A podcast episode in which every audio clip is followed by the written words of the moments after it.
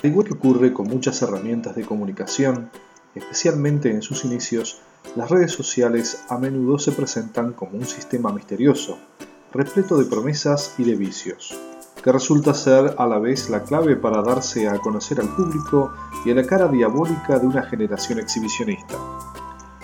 Cuando la comunicación va más allá de las fronteras y de los límites conocidos, todo el mundo acaba considerándola un riesgo. Riesgo de observar, de ser un mirón, riesgo de perder nuestra intimidad, riesgo de fusionarnos con el otro, riesgo de existir solo a través de lo virtual. Existen muchos riesgos. Las posibilidades de Internet y los peligros que lleva aparejados aparecen o suenan infinitos.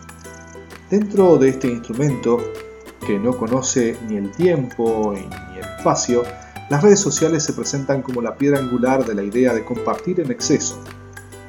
Pues todo buen community manager que se precie o que se perciba como tal debe dominar las normas de las redes sociales para mantener un discurso pertinente sin caer en el aburrimiento y en el acoso a los temas fuera de lugar. Con las redes sociales surge un nuevo tipo de comunicación. Ya no nos limitamos a transmitir una información a un público esperando influir en su comportamiento. Vamos más allá. Queremos entrar en sus vidas. Se trata de pasar del exterior al interior de su contexto personal, de formar parte de su entorno de contactos, de sus amigos, como si fuéramos un ser cercano. Cuando un individuo consulta las páginas de las redes sociales, se informa a la vez sobre su familia y sobre empresas, grupos, asociaciones y actividades que les interesan. Si formamos parte de su red de contactos, entramos en su círculo privado, participamos en su día a día, se nos considera un elemento familiar, tranquilizador y de estabilidad. ¿Y en quién confiamos más? ¿En un anuncio publicitario o en la opinión de un amigo? Pues aquí surgen dos tipos de concepciones.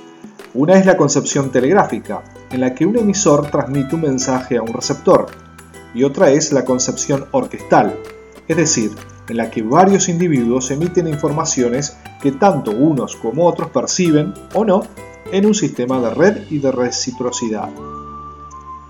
Estas dos concepciones ilustran bien los dos tipos de comunicación actuales de las empresas. La publicidad es un modelo telegráfico.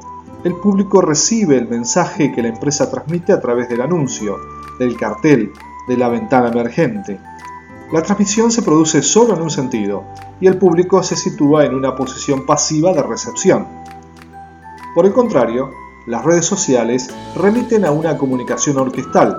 Se trata de un intercambio dentro de un grupo de individuos donde todo tiene un significado, incluso la reacción el tiempo de reacción o la ausencia de esa reacción. Es un sistema mucho más complejo.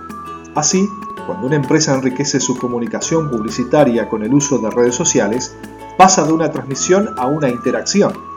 Y esto implica que se tenga en cuenta la individualidad del otro.